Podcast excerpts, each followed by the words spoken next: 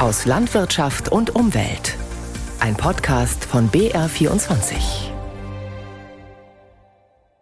Zu viele Pestizide in kleinen Bächen. Die Ernteaussichten für Bayern und Deutschland und die Suche nach dem perfekten Huhn. Das sind einige unserer Themen in aus Landwirtschaft und Umwelt in der kommenden knappen halben Stunde, in der es mal wieder auch um die sehr unterschiedlichen Interessen von Landwirten und Naturschützern gehen wird. Genau das ist der Fall bei einer Vorgabe der EU. Um die Direktzahlungen zu erhalten, die sogenannte Einkommensgrundstützung, müssen Landwirte bestimmte ökologische Kriterien erfüllen. Vier Prozent der Ackerfläche sollen Landwirte stilllegen, das gehört zu diesen Bedingungen. Diese sollte schon für das Jahr 2023 greifen, wurde allerdings wegen des Russland-Ukraine-Kriegs im laufenden Jahr ausgesetzt, da unsicher war, wie viel Getreide in der Ukraine angebaut und aus der Ukraine exportiert werden kann. Mit einer Verlängerung dieser Ausnahmeregelung ist nicht zu rechnen, zum Ärger für viele Landwirte. Julia Haderecker berichtet aus dem Landkreis Dachau. Wenn Landwirt Simon Sedelmeier aus dem Landkreis Dachau über seinen Acker läuft, sieht man klar die Trennung. Der Acker wurde geteilt. Auf der gesamten Fläche rechts von ihm darf er für ein Jahr nichts anbauen. Von seinen insgesamt 70 Hektar Ackerland muss er 4% stilllegen. Bei ihm sind das etwa 3 Hektar. Aber es ist absoluter Wahnsinn. Also bei uns Landwirte und ich glaube bei Großteil der Bürger nicht nachvollziehbar. Die sagen alle das Gleiche. Wir kommen jetzt in der Zeit, wo Deutschland allein hat gute 80% noch äh, Selbstversorgung und die ganze Welt haben wir Probleme mit Nahrungsmitteln und wir legen 4% still, werden sich manche das so vorstellen. Das kapiert keiner mehr. Die stillgelegte Fläche muss brach liegen oder kann zum Beispiel mit einer Kleemischung begrünt werden. Als Kreisobmann des Bauernverbands ist er Ansprechpartner für viele Landwirte in der Region. Er sagt: ja, Bei uns geht der Bank ab. Die Leute steigen uns jetzt aus. Also, was ich Anrufe kriege und Verzweiflung vor den Betrieben, ist extrem. Meines Erachtens kann das nicht so bleiben. Hier braucht was ändern wieder. Die EU will mehr Artenschutz. Deshalb knüpft sie ihre Direktzahlungen an Landwirte an bestimmte Umweltauflagen, wie beispielsweise die Stilllegung von 4% der Ackerflächen. Vergangenes Jahr wurde diese EU-Maßnahme wegen des Ukraine-Kriegs ausgesetzt. Damals war nicht klar, ob es zu Getreideengpässen kommen könnte. Die Argumentation, es gehe darum, die Ernährung sicherzustellen und einen Engpass zum Beispiel bei Weizen zu verhindern. Es gab nur eine Bedingung. Die Betriebe durften auf den Flächen nur Getreide, Sonnenblumen und Hülsenfrüchte anbauen, keinen Mais. Auch Bundeslandwirtschaftsminister Cem Özdemir hatte sich dafür eingesetzt, denn Putin spiele mit dem Hunger auf den Kosten der Ärmsten der Welt. Mitte August teilte nun aber der EU-Agrarkommissar mit, dass die ausgesetzte Flächenstilllegung auf das diesjährige Erntejahr kaum Auswirkungen gehabt habe. EU-Landwirte hätten ihre Anbaufläche für Getreide nicht vergrößert. Dennoch sei die Getreideproduktion in diesem Jahr um 5 Prozent gestiegen. Deshalb ist nicht damit zu rechnen, dass die EU die Ausnahmeregelung verlängert. Sprich, ab sofort müssen Landwirte ihre Produktion einschränken, zum Schutz der biologischen Vielfalt und der Bodenqualität. Landwirt Simon Sedelmeier hat seine 4 Prozent auf mehrere Äcker verteilt. Er zeigt uns ein weiteres betroffenes Feld. Das ist das Feld, wo ich nächstes Jahr wieder stilllegen muss. Heuer ist Mais so, den Mais darf ich noch äh, ernten, den ernte ich als Silomais. Nächstes Jahr gibt es die Fläche nicht, ich bleib brach liegen, ich darf die weder mulchen noch pflügen, gar nichts. Und das ist nicht mehr Produktion. Nach der Maisernte muss er die Stoppeln auf der einen Ackerfläche für ein Jahr stehen lassen. Auf der anderen Hälfte baut er nächstes Jahr Weizen an. Das Argument des EU-Agrarkommissars, die Getreideernte dieses Jahr sei so gut gelaufen, verstehen sie im Landkreis Dachau nicht. Dort gab es dieses Jahr Ernteausfälle. Der Weizen hat teilweise keine Lebensmittelqualität. Andere Teile von Bayern hat es noch schlimmer erwischt. Mais zerhagelt, Weizen unter Wasser.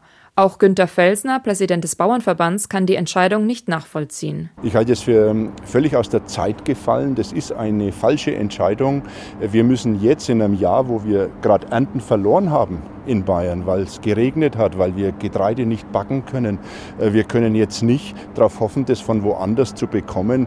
Und wenn das nächstes Jahr auch wieder so ist, wir müssen uns hier selber versorgen, wir müssen unsere Flächen nutzen, hier dann stilllegen und die Produkte von irgendwo in der Welt importieren mit den Fußabdrücken, die sie dann haben, das wäre sehr unehrlich und das wäre auch nicht nachhaltig.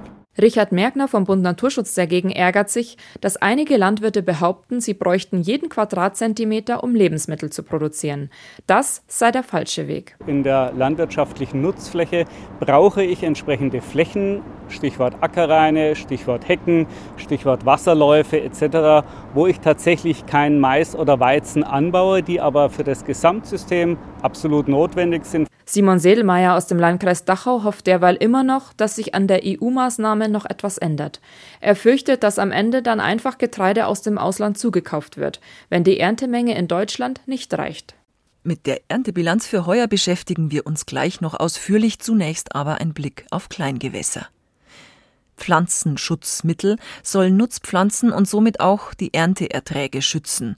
Doch die Mittel bedrohen auch die Artenvielfalt. So können sie zum Beispiel in Gewässern großen Schaden anrichten. In Bayern sind seit dem Volksbegehren Rettet die Bienen aus dem Jahr 2019 zum Schutz der Gewässer sogenannte Gewässerrandstreifenpflicht. Das sind Pufferzonen zwischen Acker und Gewässer. In vielen anderen Bundesländern gibt es diese Streifen schon länger. Trotzdem hat eine Studie im Auftrag des Umweltbundesamtes herausgefunden, in mehr als 80 Prozent der deutschen Kleingewässer werden die Grenzwerte für Pflanzenschutzmittel überschritten. Warum? Und was könnte helfen? Rebecca Markthaler mit Antworten. Sebastian Hanfland ist leidenschaftlicher Fischer. Aber der Geschäftsführer des Landesfischereiverbandes Bayern macht sich Sorgen, denn die Artenvielfalt in vielen Bächen leidet. An einem kleinen Bach nördlich von München steigt er ins Wasser, ausgerüstet mit Kescher und einer kleinen Schüssel. Er hofft, hier viele Kleinlebewesen einzufangen. Am besten wäre es, wenn ich eine Steinfliege finden würde. Die zeigt sehr gute Wasserqualität an. Aber auch Eintagsfliegen oder gewisse Köcherfliegenlarven. Die Larven sind wichtige Nahrung für Fische. Doch Rückstände von Pflanzenschutzmitteln machen ihnen zu schaffen.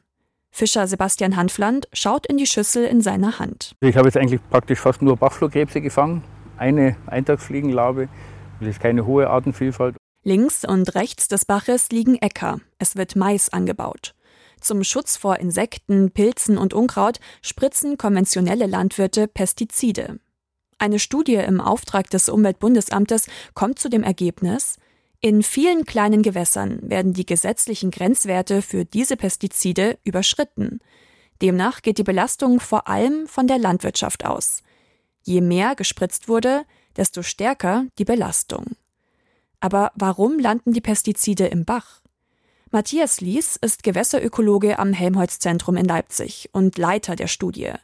Er hat herausgefunden, ein Großteil der Pflanzenschutzmittel gelangt durch Regen in die Gewässer. Wenn wir starke Niederschläge haben, sodass das Wasser nicht versickern kann, dann fließt das oberflächlich ab über die Felder in die Gewässer rein und dann reichen fünf Meter oder sieben Meter Randstreifen eben nicht aus. Seit 2019 müssen bayerische Landwirte an Gewässern auf beiden Seiten einen fünf Meter breiten Streifen lassen.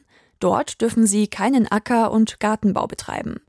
Diese Gewässerrandstreifen sollen bei Regen Pflanzenschutzmittel zurückhalten.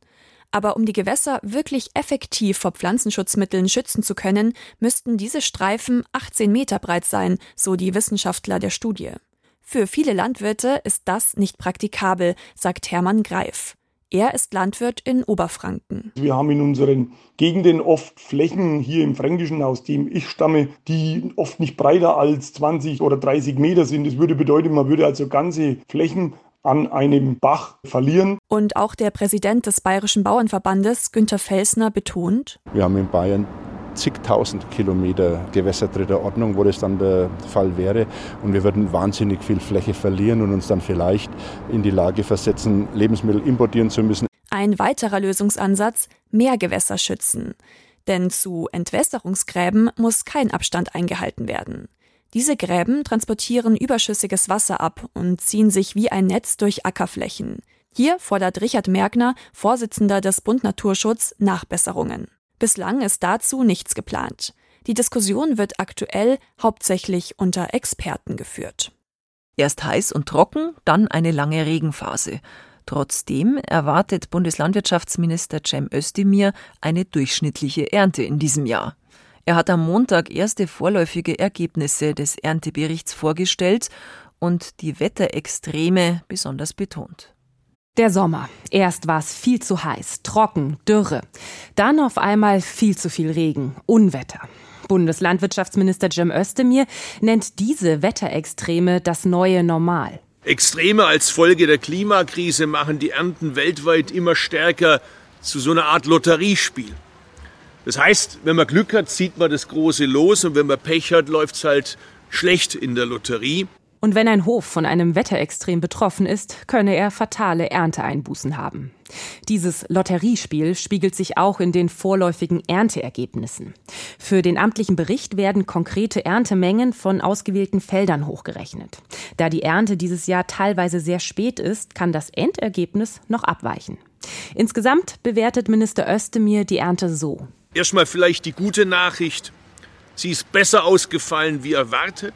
Aber Je nach Region und Feldfrucht fällt die Ernte sehr unterschiedlich aus. Zum Beispiel beim Getreide liegt das vorläufige Ergebnis nur etwas unter dem Fünfjahresdurchschnitt. Aber während es in Nordrhein-Westfalen ein sattes Plus gibt, sieht es in Brandenburg und im Saarland sehr viel schlechter aus. Und wo es in der Erntezeit viel geregnet hat, litt beim Weizen die Qualität. Statt fürs Brot kommt der dann oft nur als Futter für Schweine, Hühner in Frage. Beim Raps hingegen und der Qualität des Rapsöls zeigt der vorläufige Erntebericht ganz gute Ergebnisse. Beim Obst hofft Özdemir auf eine gute Apfelernte, aber die Erdbeerernte war schwach. Insgesamt ist der Bundeslandwirtschaftsminister zufrieden. Der grünen Politiker mahnt aber, die Landwirtschaft müsse klimafest werden. Wer jetzt Klima oder Artenschutz zurückfahren will mit fadenscheinigen Argumenten, schadet der deutschen Landwirtschaft und ich sage das ganz ausdrücklich, gefährdet die Ernährungssicherheit der Bundesrepublik Deutschland und auf unserem Planeten. Denn in der EU wird gerade heftig diskutiert. Zum Beispiel über den Plan, bis 2030 mindestens ein Fünftel der Fläche in der EU zu sanieren. Trockengelegte Moore wieder vernässen, Wald aufforsten. Kritik gibt es aber auch am Plan, den Einsatz von Pestiziden stark einzuschränken. Der Bauernverband fordert auch im Angesicht der schwierigen Klimaverhältnisse, die Landwirtschaft brauche da eine breite Palette an Wirkstoffen zum Pflanzenschutz. Özdemir will stattdessen auf mehr Ökolandbau setzen und auf weniger Nutztiere, damit mehr Flächen für Lebensmittel statt Futtermittel da sind. Außerdem will er die Züchtung klimaresistenter Pflanzen fördern. An der Stelle hat er den Bauernverband auf seiner Seite. Ein Beitrag von Eva Huber. Unterschiedliche Ernteerwartungen also in Deutschland.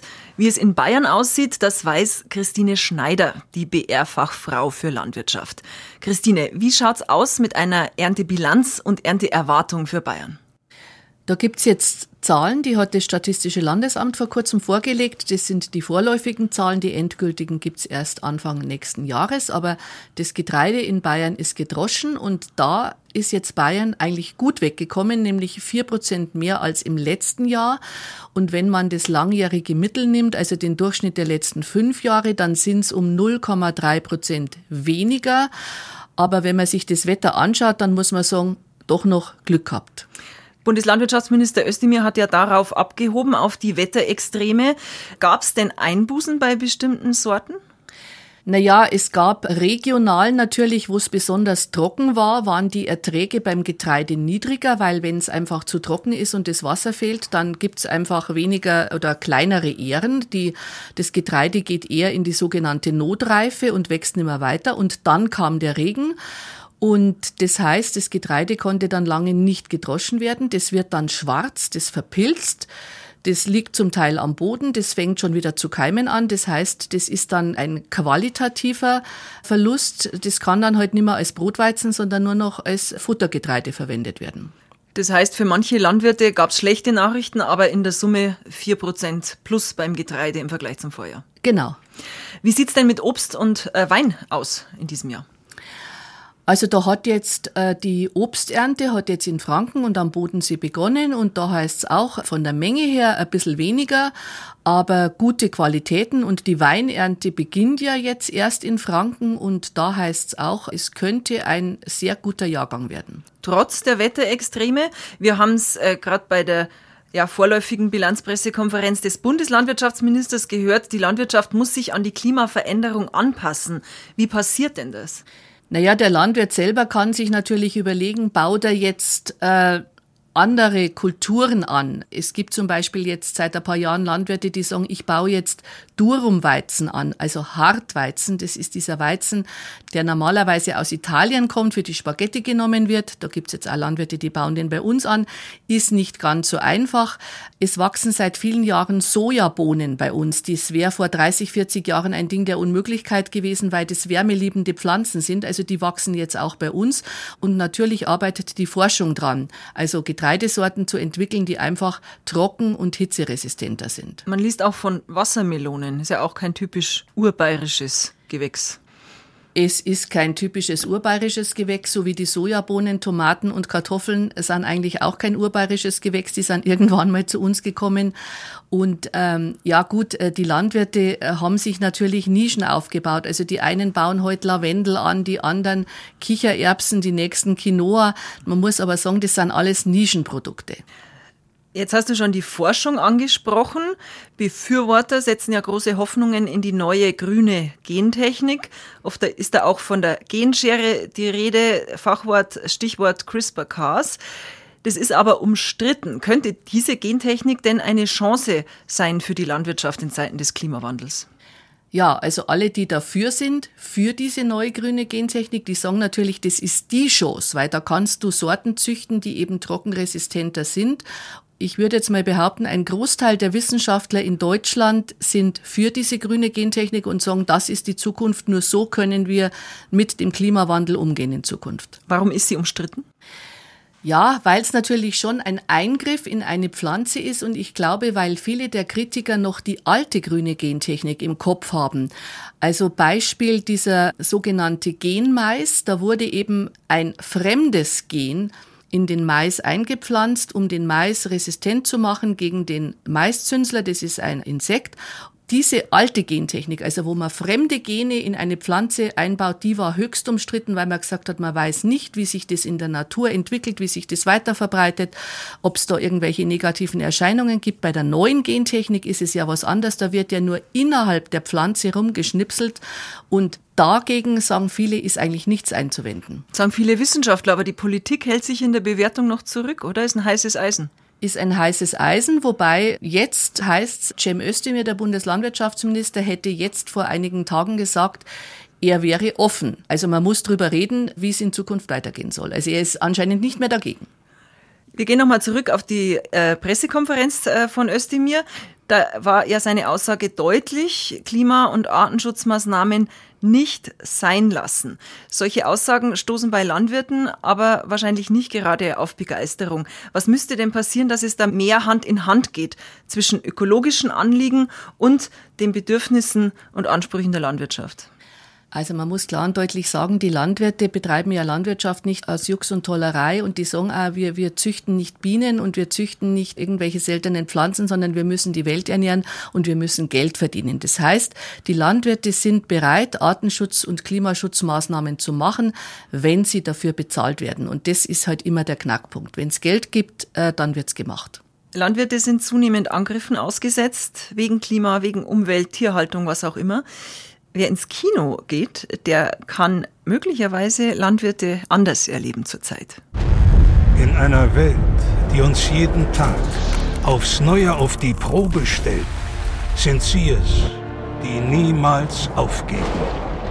Niemals!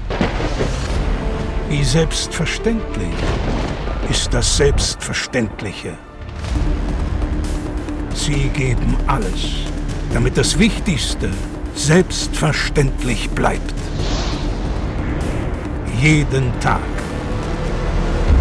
Unsere Heldinnen und Helden der Landwirtschaft. Wir haben die Tonspur eines Kinospots gehört, in Auftrag gegeben vom Bayerischen Landwirtschaftsministerium. Die Heldinnen und Helden der Landwirtschaft heißt es darin. Warum, Christine, macht das Ministerium das? Warum fragst du mich das? Warum fragst du nicht das Ministerium? Das ist jetzt nur eine Mutmaßung. Wenn ich jetzt böse wäre, könnte ich jetzt sagen, weil jetzt Landtagswahlkampf ist und weil man den Bauern was Gutes tun will und weil man sagt, die Bauern sind ganz toll, das sagen die Politiker ja ein Jahr aus. Ja, aber ich glaube, eine Imagekampagne für die Landwirte ist nicht schlecht. Die Landwirte werden halt oft bezeichnet als Umweltverschmutzer, als diejenigen, die das Klima kaputt machen, die die Tiere quälen. Von daher, glaube ich, fühlen sich die Politiker halt berufen zu sagen, Leute, wir brauchen die Landwirte und ja, sie sind keine bösen Menschen. Der Kinospot äh, arbeitet mit Kinobildern. Man hat es ja zumindest gehört, auch die Stimme. Ne? Es wirkt auch auf einem großen Bildschirm in einem großen Kinosaal.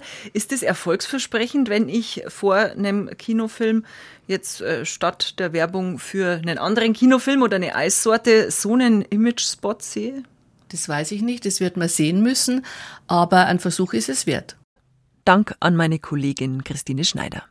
Wir machen uns jetzt auf die Suche nach dem perfekten Huhn. Bei den Haltern von Legehühnern gibt es ein ganz spezielles Problem, die Bruderhahn-Thematik. Die Brüder der Legehennen wurden in Deutschland lange Zeit nach dem Schlüpfen aussortiert und getötet. Der Grund, sie legen keine Eier und sind für die Mast nicht geeignet, weil sie kein Fleisch ansetzen. Seit letztem Jahr ist das Kükentöten in Deutschland nicht mehr erlaubt. Aber richtig gelöst ist das Problem noch nicht. Norbert Haberger berichtet. 3000 Hühner schwirren um Johann Limmer herum. Langsam bewegt sich der Landwirt bei seinem Kontrollgang durch den Stall. Vor fünf Jahren hat er hier in Wurmsham bei Landshut mit der Bio-Legehennenhaltung begonnen und den alten Kuhstall seiner Eltern umgebaut. Da war er voller Tatendrang und hatte das Gefühl, genau das Richtige zu tun. Seine ersten Legehennen waren eine sogenannte Hybridrasse, das heißt Hochleistungshühner, die viele Eier legen. Also wir haben quasi 25 Milchkühe gehabt in Anbindehaltung, konventionell. War einfach nicht mehr rentabel, da hätte man neu bauen müssen. Dann das nächste war die Kier, das war nicht so meins. Und irgendwie bin ich dann einfach auf die Hähner gekommen. Und dann haben wir gedacht, ja super, jetzt hast du Tierwohl, jetzt hast du einen Stall mit viel Auslauf, jetzt hast du Bio, jetzt hast du eigentlich alles gemacht. Die nächsten 30 Jahre läuft das jetzt. Oder? Doch schon ein Jahr nachdem der Stallumbau fertig war, kam ein Thema auf Johann Limmer zu, das er vorher nicht auf dem Schirm hatte. Die Bruderhahn-Problematik. Die hybriden Legehühnerrassen sind so gezüchtet, dass die weiblichen Tiere viele Eier legen. Ihre männlichen Geschwister dagegen legen nicht nur keine Eier, sie sind auch als Mastgockel nicht tauglich, weil sie kaum Fleisch ansetzen. Deshalb wurden die Küken in Deutschland bis vor kurzem gleich nach dem Schlüpfen sortiert. Die weiblichen durften leben, aus ihnen wurden eines Tages Legehennen. Ihre männlichen Geschwister wurden getötet. Seit letztem Jahr ist das in Deutschland verboten. Jetzt müssen geschlüpfte Hähne aufgezogen werden. Was vom Tierschutz her ein Fortschritt ist, verschlingt aber auf der anderen Seite wertvolle Ressourcen, erklärt Johann Limmer. Die setzen einfach nicht das Fleisch, das wird irgendwo Haut und Knochen. Die fressen ein teures Eiweißfutter, das wir nicht haben, das sowieso knapp ist. Das macht vielleicht Preise vom Eiweißfutter Nummer her und das ist das ganze Problem, vor dem wir stehen. Die Bruderhähne werden auf Spezialbetrieben ein paar Wochen lang aufgezogen. Um diese unrentable Mast zu finanzieren, zahlt Johann Limmer eine Umlage, ein paar Euro Aufschlag für jedes Legehuhn, das er kauft. Besser wäre eine Hühnerrasse, die auch Fleisch ansetzt. Wie die zwei Nutzungsrassen Coffee und Cream. Die holte sich Johann Limmer vor zwei Jahren auf seinen Hof, vorübergehend. Der Vorteil bei dieser Rasse, die Gockel können als Masthähne vermarktet werden. Gerlinde Wagner von der Erzeugergemeinschaft Die Biohennen erklärt es sehr plastisch. Bei denen ist es so, dass die Jungs sich selber finanzieren. Bei den ganzen Hybriden müssen die Frauen die Männer mitziehen. Bei der Hybrid ist es so, dass wir, was die kosten, das auf den Eierpreis draufschlagen. Also das ist, da sind die Jungs einfach eine Nullnummer. Gerlinde Wagner ist für die Vermarktung der Eier zuständig. Neben Johann Limmer liefern weitere 34 Landwirte ihre Eier an die Biohennen AG, eine kleine Aktiengesellschaft, bei der die Landwirte am Unternehmen beteiligt sind. Am liebsten würde Gerlinde Wagner ganz auf Zweinutzungshühner setzen. Das Problem ist nur, sie legen etwas weniger Eier und brauchen mehr Futter. Deshalb ist das einzelne Ei teurer. Letztendlich im Laden, also es kostet so ungefähr 20 Cent mehr. Zu viel für die meisten Verbraucher. Und obwohl die Hähne dieser Rasse gut Fleisch ansetzen, ist die Vermarktung schwierig. Denn im Vergleich zu normalen Masthähnchen kosten sie dann doch wieder mehr. Gerlinde Wagner. Der Naturkostfachhandel hat sich gar nicht dafür interessiert. Ich dachte eigentlich, die sind begeistert, dass wir diese Lösung bringen. Nein, überhaupt nicht, ist ihnen zu teuer, ist ein Nischenprodukt. Johann Limmer hatte ein Jahr lang Coffee- und Creamhühner in seinem Stall. Doch der mangelnde Absatz ließ ihn wieder zu einer Hybridrasse zurückkehren. Ich hätte es gern weiterhin gemacht, das mit den zwei Nutzungssehnen, weil es einfach richtig war. In meinen Augen, wenn man schon den männlichen mit aufzeigen soll, dann nur so. Anders macht es keinen Sinn. Anders ist es Verschwendung von Tierplätzen, Verschwendung von Futter, Ressourcenverschwendung. Gerlinde Wagner versucht trotz der Absatzprobleme weiterhin Landwirte zu motivieren, zwei Nutzungshühner zu halten. Momentan sind im Stall von Georg und Christine Steckermeier in Neufrauenhofen bei Landshut 1000 Hühner der Rasse Coffee und Cream. Die Tiere sind etwas schwerer als die Hybridhühner, aber haben für die Landwirte auch viele Vorteile. Weil die Hähner sehr robust sind, wir keinen Arzneimitteleinsatz nicht brauchen und sehr zutraulich. Also wirklich ein ganz geselliger Haufen, sage ich jetzt mal. Wie lange Christine und Georg Steckermeier auf ihrem Bio-Eierhof in Neufrauenhofen bei Landshut noch zwei Nutzungshühner halten, hängt davon ab, wie viel die Eier und das Fleisch der Gockel von den Verbrauchern gekauft werden. Es kann sein, dass sie wie Johann Limmer wieder zu hybriden Hochleistungshühnern zurückkehren. Er findet, das Verbot des Kükentötens war nicht ganz zu Ende gedacht. Die Politik hätte gleichzeitig auch die Haltung von Zweinutzungshühnern fördern müssen. Jetzt kommen viele Legehennen aus dem Ausland, wo das Kükentöten weiterhin erlaubt ist. Und in Deutschland fehlen die toten männlichen Küken an anderer Stelle.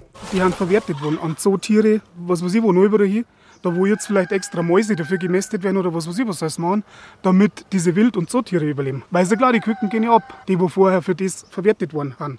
Nach dem Verbot des Kükentötens entstanden viele neue Probleme, die bis jetzt nicht wirklich gelöst sind. Ein Dilemma.